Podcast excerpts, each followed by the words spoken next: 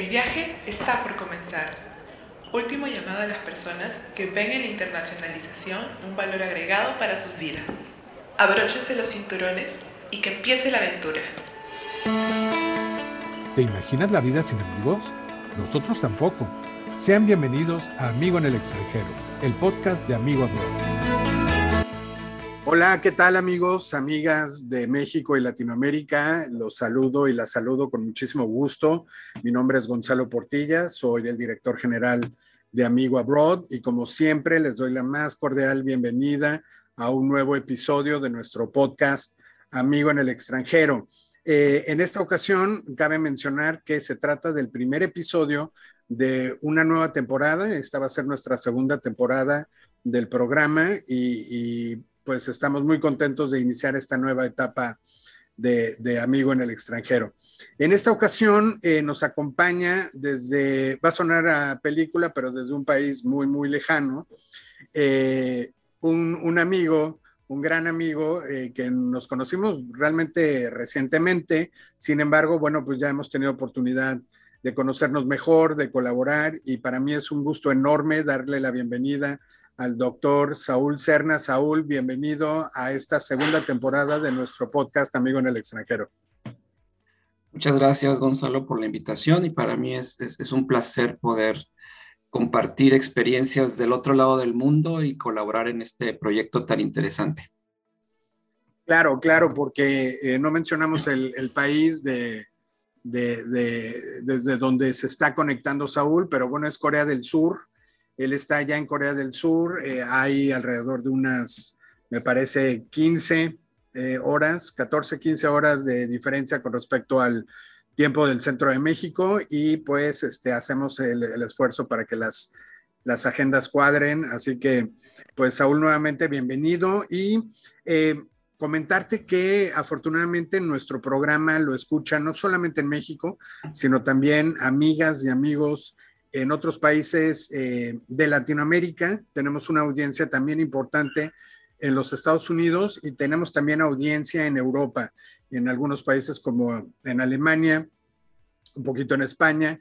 Eh, así que poco a poco se va internacionalizando más nuestro programa y nos da muchísimo gusto porque la intención es llegar a más personas eh, con información interesante, útil, para que tanto profesores, estudiantes, las familias se preparen y consideren una internacionalización, ya sea académica, o algún voluntariado en el extranjero o alguna práctica profesional.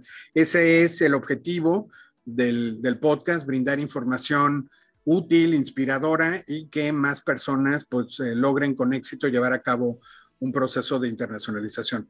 Entonces, em, pues queridos amigos, amigas, eh, comentarles que el, episodio del día de hoy está titulado Una experiencia de estudios y docencia en Corea del Sur. Y esto es porque, eh, bueno, Saúl no se encuentra de vacaciones en Corea, él está, eh, él reside permanentemente en Corea y trabaja también en Corea. Y esto es justamente lo que nos va a platicar Saúl en, este, en este programa. Quiero eh, primero presentarles a Saúl, que conozcan un poquito más de él y posteriormente pues iniciamos de lleno con la charla. Eh, seguramente muchos de ustedes ya habrán identificado también el acento mexicano de Saúl. Efectivamente, Saúl es eh, mexicano de origen. Él estudió la licenciatura en Ciencias de la Comunicación en la Universidad Autónoma de Nuevo León, aquí en Monterrey, ciudad en la que yo estoy ubicado y desde donde estoy eh, grabando el, episodio. posteriormente realizó estudios a nivel maestría eh, sobre estudios sobre los Estados Unidos de Norteamérica en la Universidad de las Américas Puebla, que es una universidad también eh, muy prestigiada del país, la Universidad Autónoma de Nuevo León, una muy importante universidad eh, pública eh, ubicada en el noreste de México, y la Universidad de las Américas Puebla, para quienes no ubiquen un poquito la geografía mexicana, Puebla es una ciudad muy importante, no muy lejos de la Ciudad de México, entre la Ciudad de México y la ciudad de Veracruz, el puerto de Veracruz en el Golfo. De, de México, ahí está ubicada la ciudad de Puebla y bueno, pues la Universidad de las Américas ahí a las afueras de, Puebla. Eh, realizó Saúl eh, estudios de doctorado en sociología en la Universidad Nacional de Kangwon, en Corea del Sur, esto con el apoyo del Instituto Nacional para la Educación Internacional de Corea del Sur. Es embajador honorario de la provincia de Kangwon, eh, también, evidentemente, de Corea del Sur, para la promoción turística y cultural de, la región, de la provincia. recibió el premio Next Generation Award por parte de la Korea Foundation y el East Asia Institute. Participó como instructor multicultural en el Seoul eh, Youth Center for Cultural Exchange, enseñando la cultura mexicana en escuelas secundarias y preparatorias de Seúl. Me imagino que ha de haber sido toda una experiencia, eh, pues interactuar con los estudiantes de secundaria y preparatoria coreanos eh, y, platicarles y compartirles un poquito de la, cultura mexicana. Ahorita seguramente Saúl nos, nos comentará algo al respecto. Eh, eh, profesor en la Universidad de Halim, impartiendo las materias de liderazgo global y español a estudiantes de diferentes nacionalidades, nacionalidades y actualmente es profesor en la Universidad de Wuzhong, en donde imparte clases a nivel licenciatura, maestría y doctorado en las áreas de ciencias sociales y metodología de la investigación. Su área de investigación se enfoca en los estudios multiculturales, sociología de la religión, estudios de género y minorías sociales, así como la investigación cualitativa. La idea y el objetivo de su actividad académica y profesional es convertirse en un puente de entendimiento y cooperación entre la cultura coreana y mexicana, acercando a los dos pueblos por medio de la educación, el intercambio académico y la investigación social. Pues eh, se podrán dar una idea del, por qué eh, decidimos invitar a, Saúl y proponerle este episodio titulado Una experiencia de estudios y docencia en Corea del Sur. En Corea del Sur, claramente, pues él eh, ya, ya ha tenido todo este contacto y este bagaje de intercambio cultural con, eh, en, Corea, ¿no? Eh, Saúl, me parece sumamente interesante pues, tu trayectoria de, estudios y, y, más recientemente eh, docente, pero, pero yo te quiero preguntar, eh, ¿cómo fue que inició esta aventura con, Corea? ¿Cuándo fue que, eh, fue que consideraste primero irte a estudiar a Corea? ¿Qué fue, lo que, ¿Qué fue lo que sucedió ahí en tu vida que, te hizo tomar esta decisión? Bueno, podría, podría ser una larga historia que, que prefiero resumir por cuestiones de tiempo pero básicamente se remonta a mi niñez. Yo siempre quise vivir en el extranjero. Cuando veía yo la televisión, las noticias o que mi familia veía las noticias, me llamaba mucho la atención los, eh, las notas internacionales y ver a la gente que estaba, por ejemplo, las noticias sobre las Naciones Unidas y ver a todos estos gobernantes en sus eh, carros negros con las banderitas del país. Todo esto me atraía mucho. Y, bueno, nunca tuve la, oportunidad de, hacerlo hasta, hasta que tuve 40 años. Fue un sueño que se estaba ahí como que latente, pues hice mis estudios como tú mencionabas, la licenciatura, la maestría, trabajé en, en México, pero hubo un momento de mi vida en el que yo pensé, dije, quiero, quiero hacer algo que realmente me llene y me haga sentir pleno. No porque lo que yo estaba haciendo no me gustara, era muy agradable, desarrollé mi carrera, hice otras actividades, pero como que había algo ahí que faltaba. Entonces me dediqué a buscar, en ese entonces, hace 11 años, eh, becas en el extranjero y mi lógica en ese momento era, hay más de, no sé, 160 países en el mundo algún país me ha de querer, no de estar tan feo. algún lugar, debo ser bueno para algo en algún país de los 170, 180 países que hay en el mundo. Y me lancé a, nadar en Internet, a buscar opciones, y fue así como encontré un mundo muy amplio de oportunidades en el extranjero. El problema era que muchas de esas becas y oportunidades que había tenían límite de edad y yo ya tenía 40 años. Entonces se redujo mucho eh, las posibilidades porque yo estaba dispuesto a irme a, a, no sé, a las Islas Marshall, si ahí si tuviera ahí una oportunidad de, de, educarme mejor y de estudiar un doctorado, ya tenía la maestría. Y, bueno, apliqué a varias eh, convocatorias en, en, tres, cuatro diferentes países y, y, fue Corea la que me respondió a la brevedad y fue muy rápido el, eh, el momento en el que la Embajada de Corea me avisa que fui seleccionado para esta beca del gobierno coreano para estudiar eh, el doctorado en, sociología. Entonces fue realmente un sueño que yo tenía ahí guardado, que surgió después de muchos años. De acuerdo, de acuerdo. Entonces, em, pues tú estabas abierto, como, como bien dices, a, posibilidades. Pudo haber sido entonces eh, cualquier otro país, sin embargo, Corea, eh, pues respondió de una manera más decidida, ¿no? Y eh, justamente eh, lo que te quería preguntar era el tema de esos apoyos financieros, porque eh, justamente muchas personas, si no es que todas, buscamos algún tipo de, apoyo, de beca, y, es uno de esos criterios que terminan definiendo el destino de estudios, ¿no? Entonces, platícanos un poquito cuáles fueron esos apoyos financieros que, obtuviste y cómo, cómo fue ese proceso para lograr eh, obtenerlos, eh, Saúl? Sí, mira, eh, de entrada debemos considerar que, que, nuestro país, que México, tiene acuerdos culturales y académicos y de investigación con muchos países en el mundo. Y estos acuerdos generan este tipo de, becas mutuas o esta interconexión. Entonces, afortunadamente, México tiene muchos acuerdos con muchos países y yo tuve muchas opciones para poder aplicar. Eh, sin embargo, eh, la, edad fue un limitante, la edad fue una limitante en aquel momento, y la beca más generosa en aquel entonces que yo encontré fue la beca del gobierno coreano, que incluía, e incluye todavía, porque este programa todavía existe, eh, el boleto de avión ida y vuelta, un año pagado del curso de coreano, donde yo tendría que estudiar todo un año coreano, 25 horas al día. Era total dedicación a los estudios de coreano. Y una vez aprobado el examen oficial de coreano a nivel intermedio, ya el, candidato, eh, ya el, el, el, receptor de la beca, puede comenzar sus estudios de, de licenciatura, maestría doctorado. Yo apliqué el doctorado.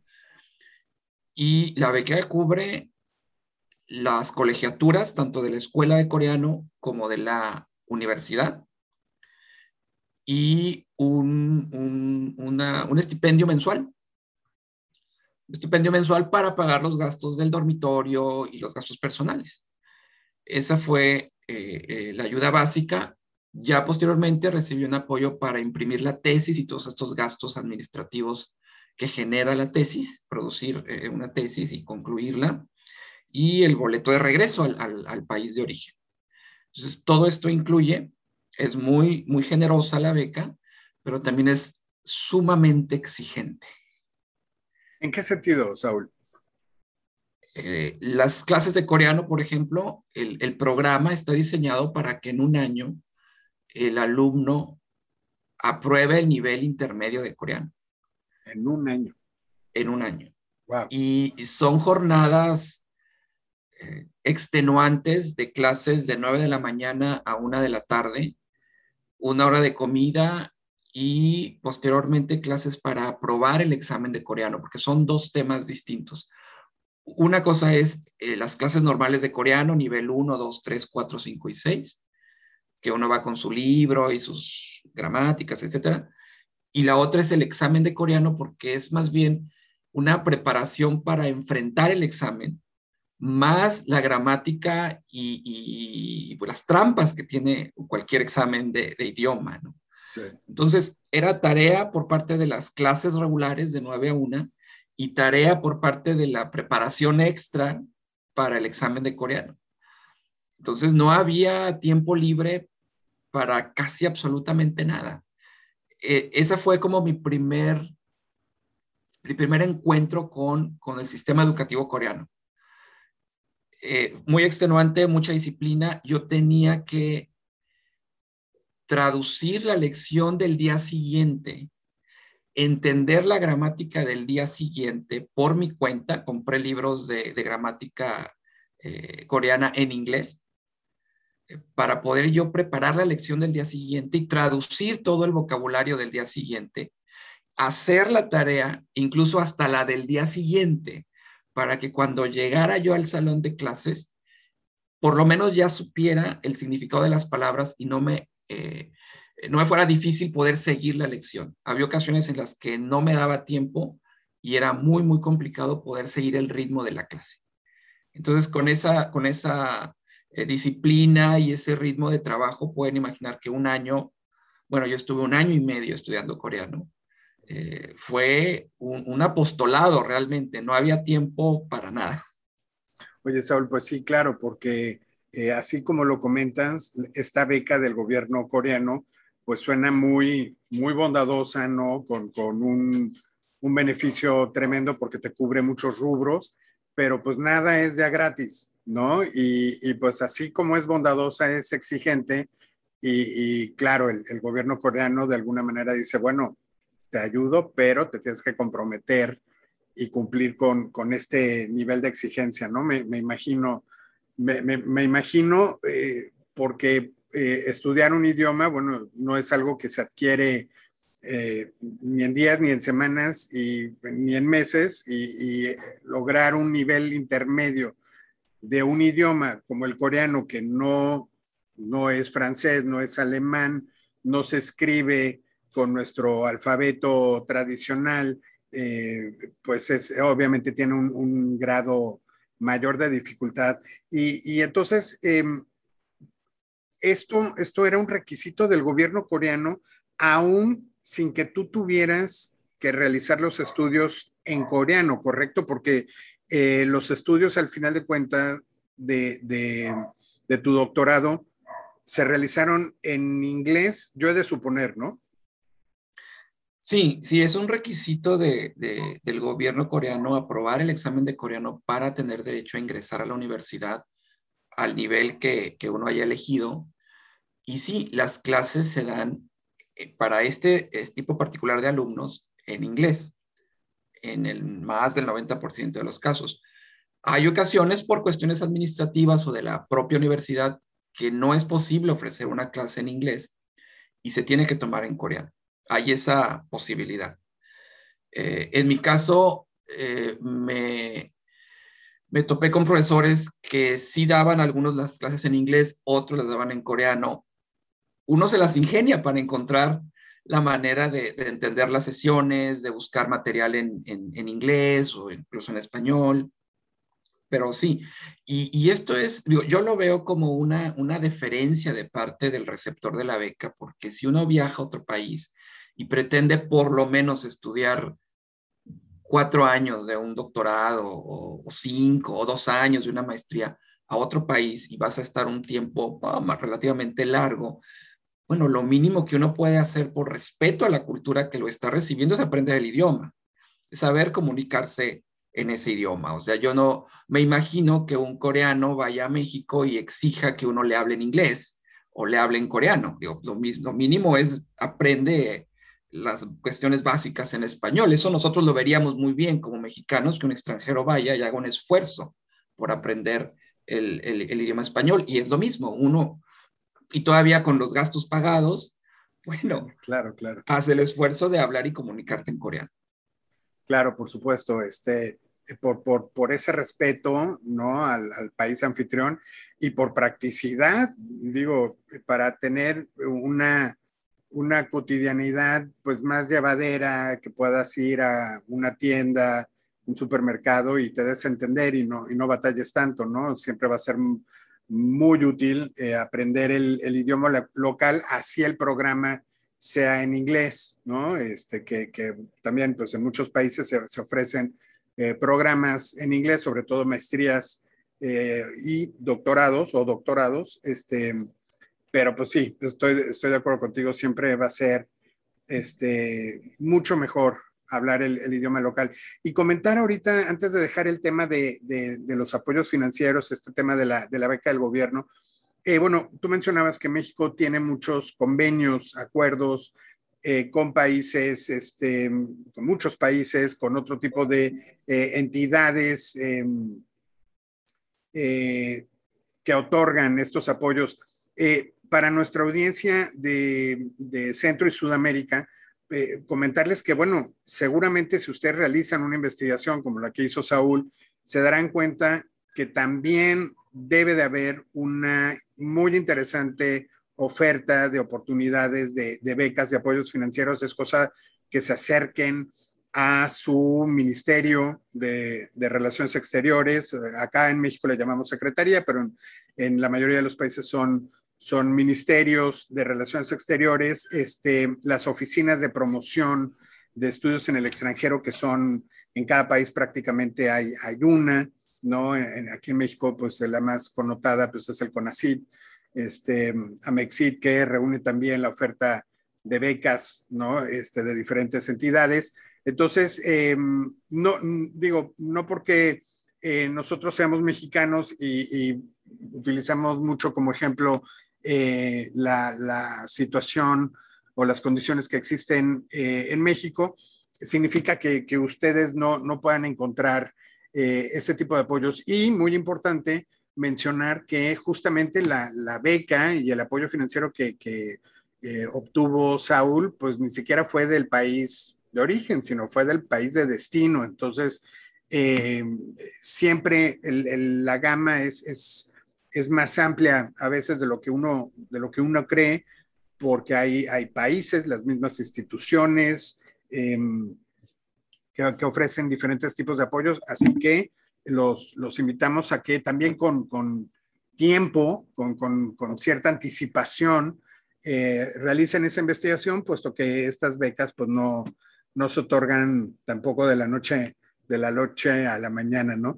Y Saúl, y entonces, eh, pues tú terminas eh, tus estudios de, doctorado y, cumples con ese sueño de, haber estudiado en el extranjero. ¿Cómo, cómo te sentiste? Eh, ¿Sí viste traducido en, un valor agregado el, haber hecho todo ese esfuerzo este, eh, de, estudiar en el extranjero? Y, cómo te sientes ahora con, esas pues, capacidades y habilidades que adquiriste con, toda esta experiencia? Bueno, fue una etapa muy, muy larga, ya llevo 11 años en, Corea. Eh, mi etapa estudiantil, digamos que se prolongó a 8 años, porque eh, se extendió la, eh, la, beca, el tiempo para terminar la tesis, mi asesor se fue de sabático, hubo muchos factores, pero al final del día, la experiencia de vida de enfrentar el reto más mínimo en otro idioma, con otra cultura que, todavía estoy aprendiendo y entendiendo, es, yo creo que el, valor agregado máximo. Eh, para nosotros en México, bueno, ir a la tienda, ir al banco a hacer un trámite es de lo más normal y no representa ningún esfuerzo. Pero imagínate en coreano, nivel 1, nivel 2 de coreano, ve al banco, ve al médico, bueno, tuve una operación, también estuve en el hospital. Eh, todas estas vicisitudes que nosotros pues, resolvemos en nuestro idioma de una manera muy simple, que no representa ningún problema. Siempre yo tenía que preparar el vocabulario que voy a decir, eh, muchas veces dejarme llevar por la corriente, decir, bueno, es por aquí o por allá, muchas veces hacía cosas que no sabía cuál era el resultado final y terminaba haciéndolas.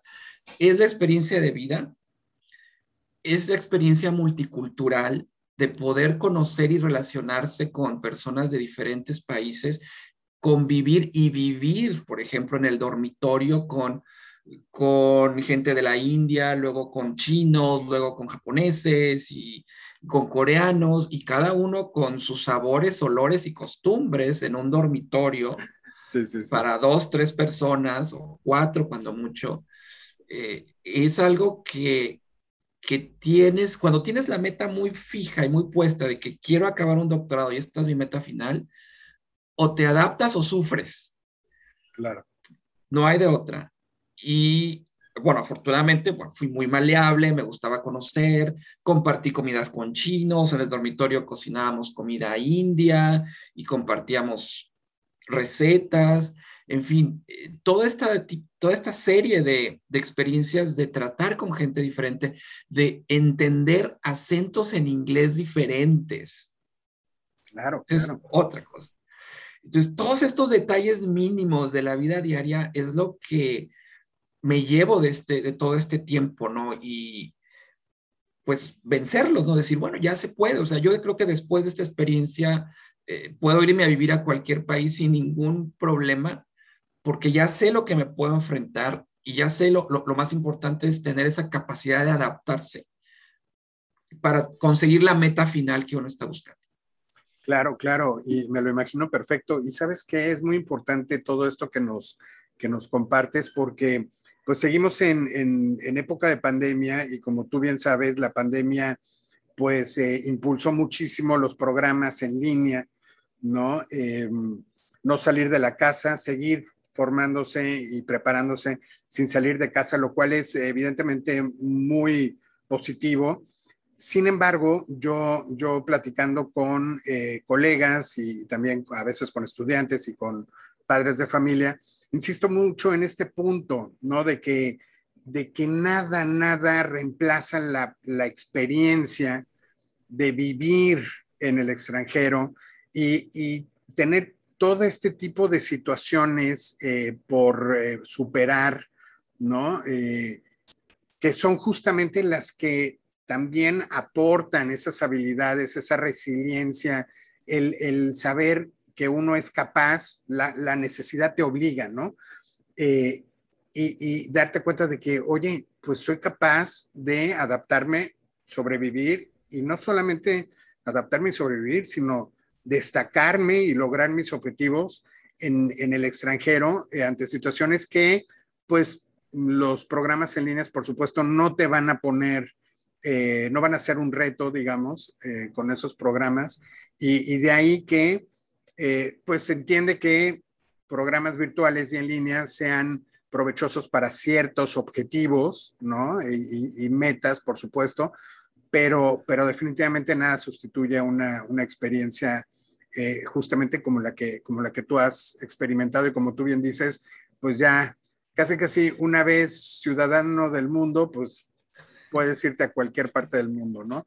Eh, oye, Saúl, y entonces... Eh, terminas tus estudios y, y, también qué fue lo que te hizo considerar y quedarte más tiempo ahí en Corea. ¿Por qué no fue el fui, estudié, sí que fui, vi, vencí, estudié, lo logré y regresé a México? Tú decidiste quedarte. ¿Qué, qué fue lo que te enganchó definitivamente de Corea? Bueno, fue mucho tiempo que estuve aquí. De hecho, estuve ocho años desde que llegué hasta que me titulé. Los ocho años estuve viviendo en Corea. No salí de Corea. Bueno, salí, pero a otros países. No regresé a México en ocho años. Y durante este tiempo, pues comencé a, formar lazos con, amigos, con profesores. Um, pues comienzas con un círculo social muy variado, con amigos extranjeros, amigos coreanos, amigos latinoamericanos, otros amigos mexicanos, comienzas a switchar siempre eh, entre inglés, coreano y español. Tengo amigos coreanos que únicamente me hablan en español, amigos coreanos que únicamente me hablan en inglés, otros que nada más me hablan en coreano, con amigos latinoamericanos que tienen tiempo acá. Eh, empezamos a hablar en español y mezclamos palabras en coreano. En fin, es toda una, una experiencia muy diversa que yo empecé a formar lazos aquí. En mi proceso de estudios, tuve la oportunidad de dar clases en, en la Universidad Halim eh, de español a, a coreanos, después eh, eh, otro tipo de materias también a, a coreanos y extranjeros, y, y, me fui involucrando en la docencia, fui adquiriendo cierta experiencia, fui participando en conferencias, eh, en, en, otro tipo de clases, y eso poco a poco me fue llevando a considerar algo que yo también anhelaba, que es eh, convertirme en profesor de una universidad eh, extranjera. Termino la, el periodo de clases, no termino mi doctorado y al mes siguiente ya estaba trabajando en la Universidad USON. Entonces fue, fue automático, no tuve necesidad de esperar o de buscar más trabajo. Yo el, un mes después de haber terminado, de haberme graduado, o sea, de, la ceremonia de graduación, al mes siguiente ya estaba eh, en, la, Universidad USON trabajando. Entonces, comienzo a ver la oportunidad de enseñar a estudiantes multiculturales de siete, ocho países distintos.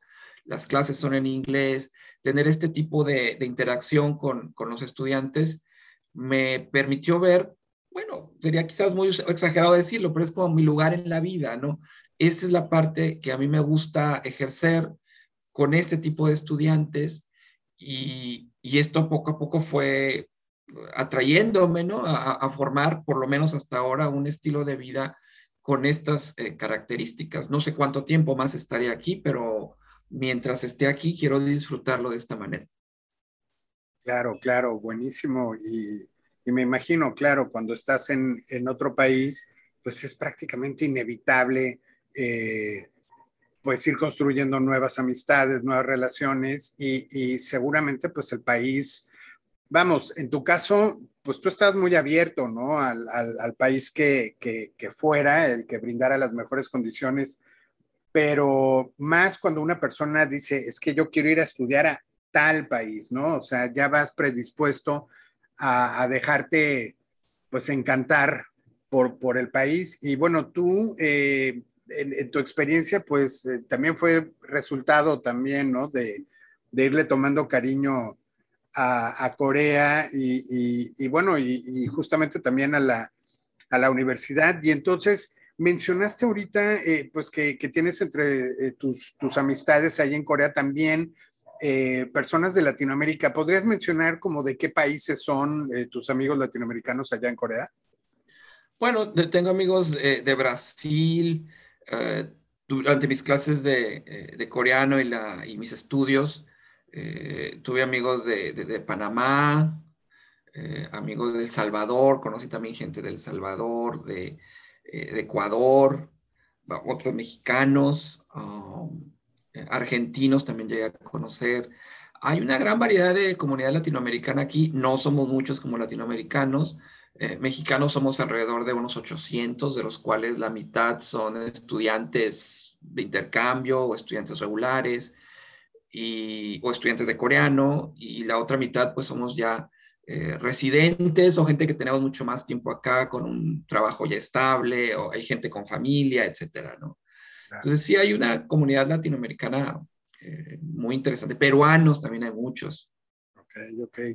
Te pregunto porque eh, incluso para México, em, pues Corea sigue siendo un país em, exótico, desconocido, que por más que en, los, eh, en las últimas, eh, yo me atrevería a decir, par de décadas y, más recientemente, eh, Corea pues, ha tenido un, impulso hacia el mundo muy importante. Este, yo diría que la última década, ¿no? De manera así muy, muy decididamente, pues para que nuestros amigos y amigas en, justamente en Perú, en Colombia, en Chile, Brasil, sepan que pues hay conacionales, ¿no? Hay, hay, hay paisanos de cada uno de sus países en, Corea y, no es eh, algo, o será cada vez menos, menos extraño, ¿no? Este, el que, el que encontramos otros latinoamericanos. Y eh, al final el mensaje que quiero dar es que no lo vean como algo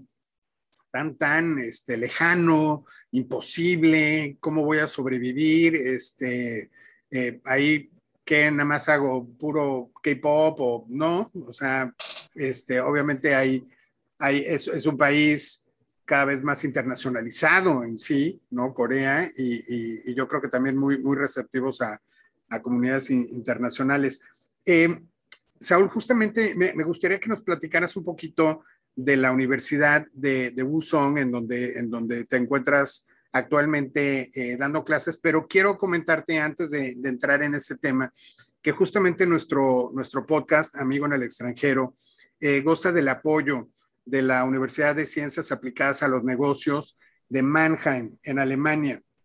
Es una institución pequeña, pero altamente especializada en estudios de negocios, eh, de psicología aplicada a los negocios. Y bueno, tienen una oferta muy, repito, muy especializada en gestión empresarial, psicología empresarial, eh, el MBA y todo lo que tiene que ver con negocios. Tienen una alta vinculación con la industria en la región de Mannheim, que esto es al sur oeste de Alemania. Así que yo los invito para que aquellos que están escuchando el episodio y si lo están escuchando por, por el tema de Corea, ahorita eh, Saúl nos va a platicar un poquito más de la Universidad de, de pero también los invito a que visiten la página de la Universidad de Ciencias Aplicadas a los Negocios de Mannheim.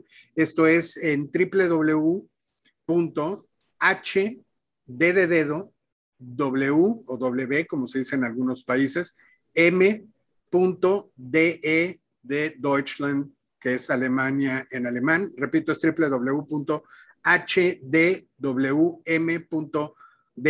Eh, ahí van a encontrar la, información y si alguien está interesado en obtener más información sobre la Universidad de Ciencias Aplicadas a los Negocios de Mannheim, pues también nos pueden escribir a el correo de contacto arroba amigoabroad.com. Eh, listo, habiendo dicho eh, lo anterior, justamente la, la, Universidad de Buzón, ¿qué, ¿qué, nos puedes platicar así eh, de una manera introductoria para que la gente también ubique un poquito y tenga mejor idea de en dónde estás impartiendo clases, Saúl? Sí, bueno, entré a la, a la Universidad de Uson, Uson University, está ubicada en la ciudad de, de Daejeon. Daejeon es una ciudad que está al sur de, de Seúl, a una hora, hora 15 minutos de distancia. Es una de las ciudades más grandes de, de Corea. Y la universidad, bueno, es una universidad coreana que tiene la particularidad de ofrecer los mismos programas que ofrece en coreano, los imparte en inglés por profesores eh, extranjeros, la mayoría. Y la población estudiantil de estos uh, programas es muy diversa entre coreanos y todos los que se imaginen de, de, Asia, una gran, o sea, la mayoría son asiáticos, ya hay mexicanos también y hay por ahí otros latinos.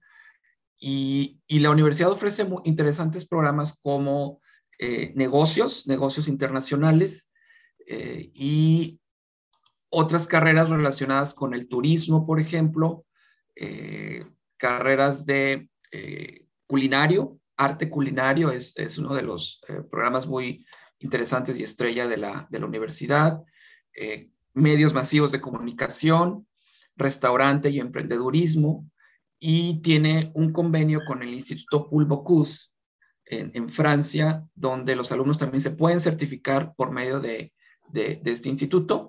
Y recientemente se acaba de abrir eh, la Escuela del Futuro, donde se ofrecen las carreras de eh, inteligencia artificial, ciencia de datos. Entonces, son programas muy diversos que, ofrece la universidad en inglés, que esto es lo atractivo, que son programas en inglés eh, impartidos por profesores coreanos y extranjeros. Y, bueno, tiene una gran cantidad de alumnos de, todo el mundo que, que, vienen y disfrutan de estas instalaciones y de tener una educación eh, internacional dentro, dentro de Corea. Oye, suena súper interesante y sabes que eh, me late que, que debemos tener un, un episodio eh, así en particular para hablar de la universidad y los programas porque me llama la atención que, bueno, la escuela de negocios, que, es, que es algo, digamos, relativamente común, pero que tengan, como tú bien dices, algo tan diverso como artes culinarias, eh, medios masivos de comunicación, eh, con una escuela del futuro, con inteligencia artificial y una parte más de, ingeniería y sistemas y demás. Eh, me, parece interesante que además lo ofrezcan en inglés porque yo he, yo he de suponer que es justamente por esta apertura. es, es, es, realmente te están diciendo tácitamente, te invito a que vengas a estudiar y, y que no tengas ese nervio de que tenga que ser forzosamente en coreano, ¿no? que de por sí, como ya bien nos platicaste, es todo un reto estudiarlo y aprenderlo, eh, sino que puedan estudiar en inglés y vivir la experiencia y seguir aprendiendo y perfeccionando el coreano pues a lo largo de los estudios, ¿no? Sí, y es una gran ventaja que uno como latinoamericano, que ya domina el español, que ya domina el inglés y que va a estar cuatro años o tres años estudiando una carrera en inglés en Corea, los tres o cuatro años van a pasar y si uno se dedica diariamente a estudiar coreano, uno ya sale trilingüe de, la universidad. Con todo este boom de empresas coreanas en Latinoamérica, sería mucho más fácil colocarse en el caso de que deseen eh, regresar a sus países, porque mucho de lo que solicitan las empresas coreanas en el mundo es personal que entienda la cultura de trabajo coreana, que ese es otro asunto.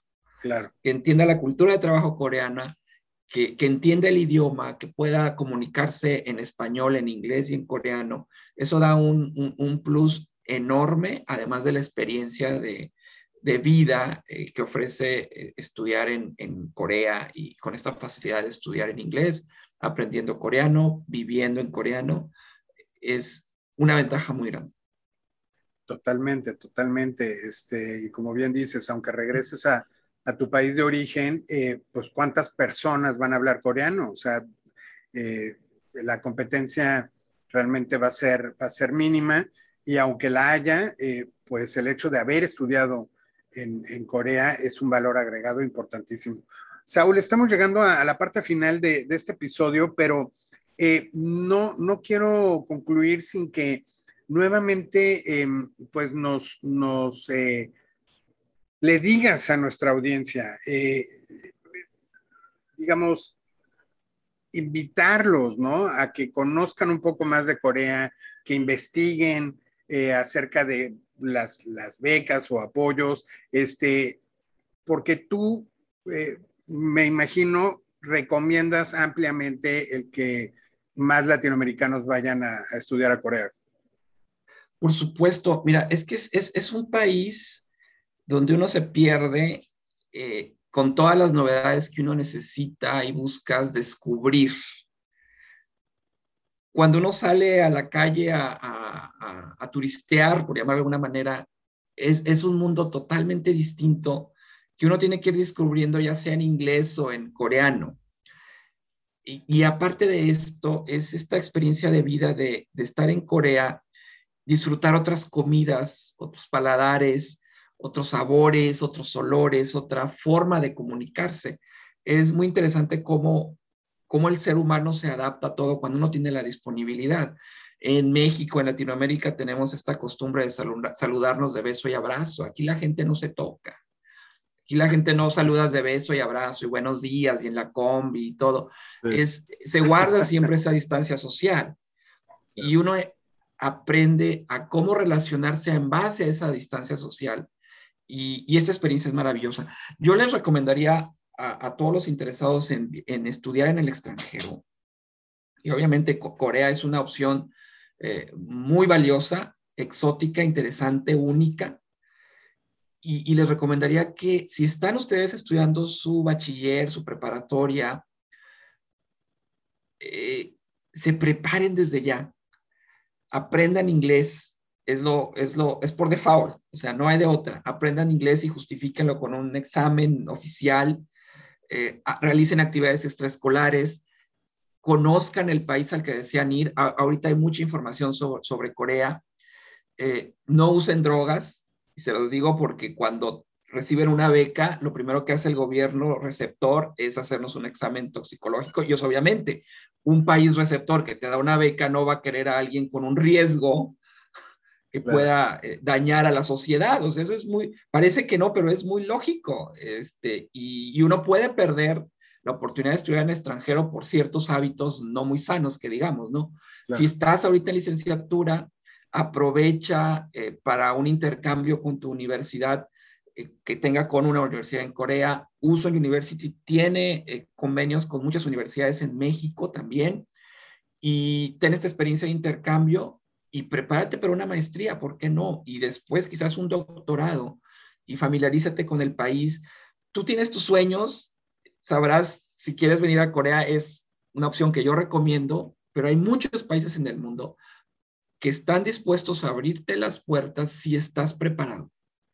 Y como dato final, Corea está ahorita con una experiencia muy particular que ya lo habían pronosticado los estadistas y los economistas. Eh, la tasa de natalidad está disminuyendo. En otras palabras, los coreanos o no se están casando o si se casan no tienen hijos. Y el país requiere personas que sostengan la gran economía que ha venido desarrollando el país. Y lo va a realizar a través de personal extranjero capacitado. Y si es capacitado en Corea, obviamente tendrá preferencia. Entonces, analicen todos los elementos eh, que van más allá del K-pop, del Hallyu y las películas y el juego del camarón, sí, muy buena, el calamar, el juego del calamar. Sí, sí, sí, este, muy interesante, excelente serie, perfecto, disfrútenla, pero hay más, hay más allá, hablando ya de, de planes a, futuro, planes académicos que pueden disfrutar. Y estando en Corea, te puedes mover a, a China, Japón, a cualquier otro país de, de Asia eh, en cuestión de, de tres, cuatro horas. Entonces, considérenlo una opción muy viable, muy sana y que les puede traer muchísimos beneficios personales y profesionales. Totalmente, totalmente de acuerdo con, contigo, Saúl. Y ya también habrá oportunidad de platicar de la cultura coreana eh, eh, que, que, ahorita mencionaste, ¿no? Todo este tema también es un boom eh, cinematográfico de series, este, no se diga lo del K-pop, ¿no? Que, que, ya también tiene muchos adeptos en, en México y en Latinoamérica. Ya, ya habrá oportunidad de platicar eh, y ahondar en, esos temas. Saúl, no me queda más que agradecerte eh, tu, tu, siempre amable disposición, eh, tu, tu, tiempo. sé que eres una persona pues también muy, muy ocupada como profesor, imagínate, de, de, de varios niveles académicos. Y, y, pues dejar abierta ¿no? la posibilidad de que por ahí tengamos otro episodio y que, y que sigamos platicando de la Universidad de Wuzhong. Si alguien eh, en nuestra audiencia eh, le, surge el interés, eh, quiere saber más de la Universidad de Wuzhong, si nos puedes dar nada más la, página de internet para que puedan echar un, vistazo de la Universidad de Wuzhong, Saúl. Claro que sí, la universidad ofrece también becas, también tiene becas para, para los estudiantes que ingresan desde el primer semestre. La página de la universidad es WSU o www.su.ac.kr.